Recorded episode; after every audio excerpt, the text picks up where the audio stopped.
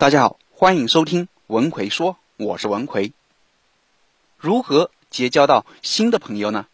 尤其是那些你想认识的人，比如你想认识高校的某位教授，你有些问题想请教一下他；比如你想认识某位企业家，希望能向他学习一些经营企业的经验，或者是能和他进行合作；比如你想认识某位网络红人。但不知道怎么才能联系上他，让他注意到你的存在，并和你成为朋友。今天我们就来讲讲这个问题：一、善用网络工具建立初步联系。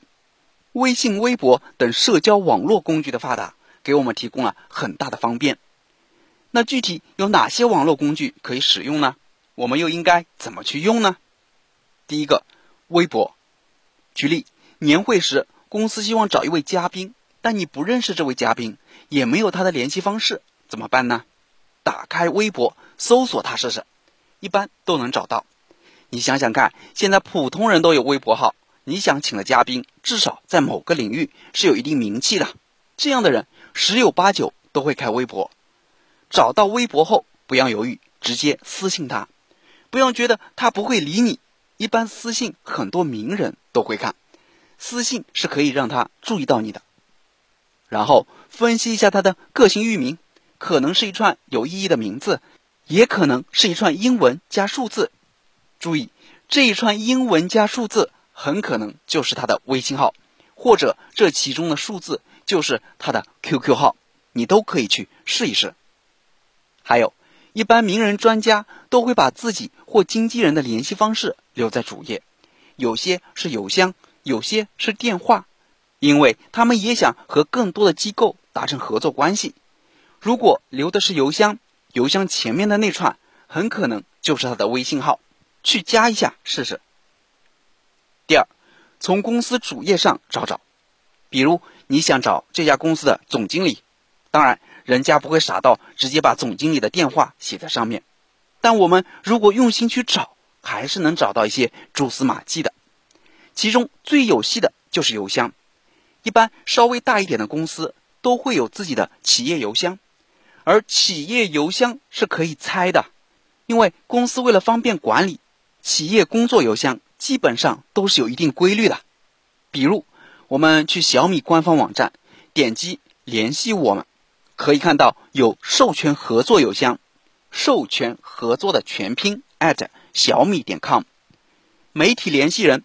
李先生邮箱是李雷的全拼艾特小米点 com，广告投放联系人吕先生邮箱是吕朝艾特小米点 com。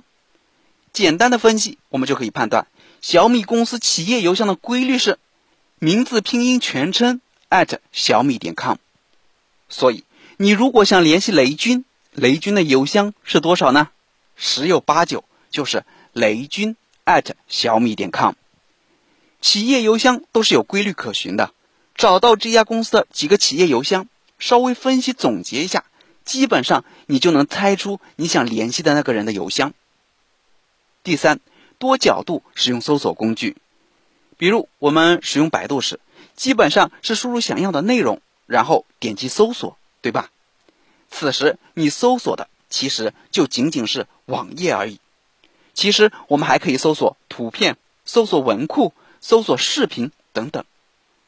记得有一次，我想联系一位著名的学者，就是通过搜索文库，结果发现里面有他的讲课课件，这些课件应该是听过他讲座的人上传的，而且在课件的最后一页就有这位学者的所有联系方式、电话、邮箱都有。第四，天眼查。天眼查可以让我们去挖掘更多的商业信息，输入公司名就能看到高管的姓名、职位、简介、公司页面里的联系方式，还会直接公布出来。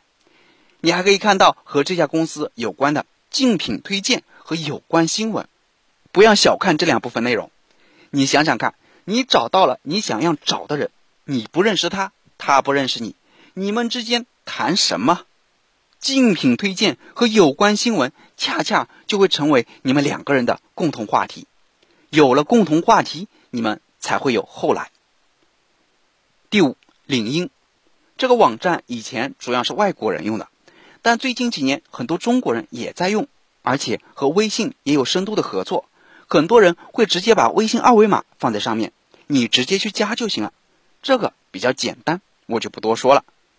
以上五种方式找人效率是比较高的，只要这个人在社会上稍微有点作为，基本上能通过以上方式的其中一种找到他。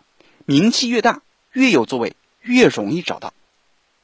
那找到了联系方式后，我们应该说些什么才能引起对方的注意？并让对方愿意和你交往呢？我给你一个模板，基本上按这个套路，你十有八九都会成功的。具体在讲这个模板之前，我插一句：经常有学员会问我，张老师啊，我说的话总是在无意间就能伤害到别人，我感觉自己的说话情商太低了，怎么办？前段时间，我针对这个普遍的问题，出了一个“你的说话方式决定了你情商高低”的课程。主要就是来解决你的说话情商，让你说的话别人都喜欢听，让你身边的人都喜欢和你在一起。想学习这个课程的朋友，可以微信搜索我的公众号“文奎说”，然后在公众号里回复“说话情商”就可以了。好，我们来讲讲这个模板。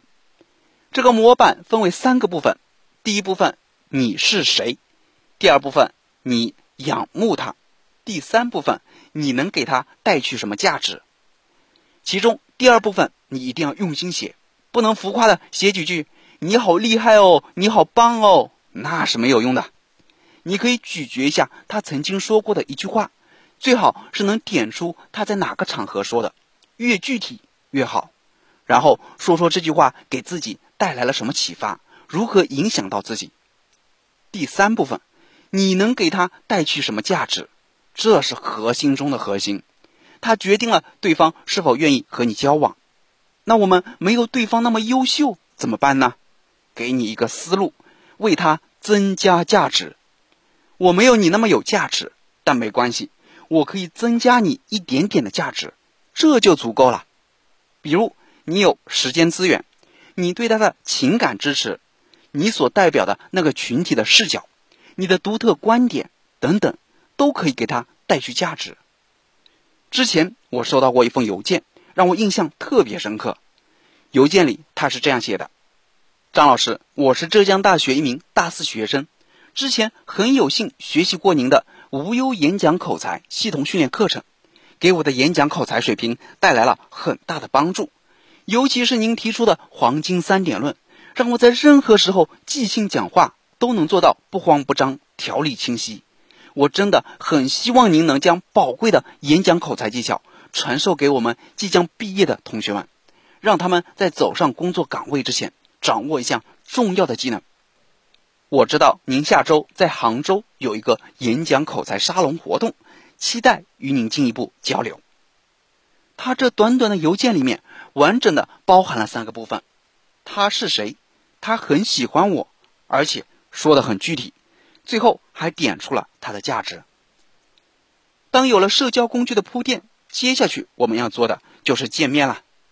FBI 高级探员 John Wallo 曾说：“一个人对另一个人的评价是和与他见面的次数成正比的。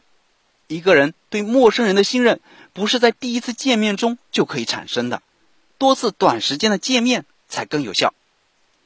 一旦见过第一次面。”你对他来说就不再是陌生人了，你跨越了人际交往的第一层屏障。第二次见面呢，他会觉得更加舒适惬意。第三次见面，恭喜你，你具备了成为他朋友的前提条件。所以，只见一次面聊九分钟，不如分开三次见面，每次聊三分钟，反复曝光会增加你的积极形象，人们更喜欢他们熟悉的东西。他记住你了，就等于。他选择了你，那去哪里才能见到他们呢？不要想着去他们家门口蹲着，那人家只会报警抓你。重要人物经常出现在这么几个重要的场合：开业典礼、周年庆典活动、行业峰会、产品说明会、发布会、艺术沙龙、见面会等等，并且你的目标人物所处的生态圈也会受到地理要素的影响，比如北京的政治圈。深圳的科技圈、上海的外企圈。另外，高尔夫球场、五星级宾馆、高级俱乐部、银行的 VIP 客户部，都可能是这些名人常出现的地方。你如果有这些地方工作的联系人，这是很宝贵的资源，请他们给你提供信息，让你可以适时的出现在这些地方。如果你了解到自己的某一目标人物可能会出席某些活动，你还可以积极的参与到当中做志愿者。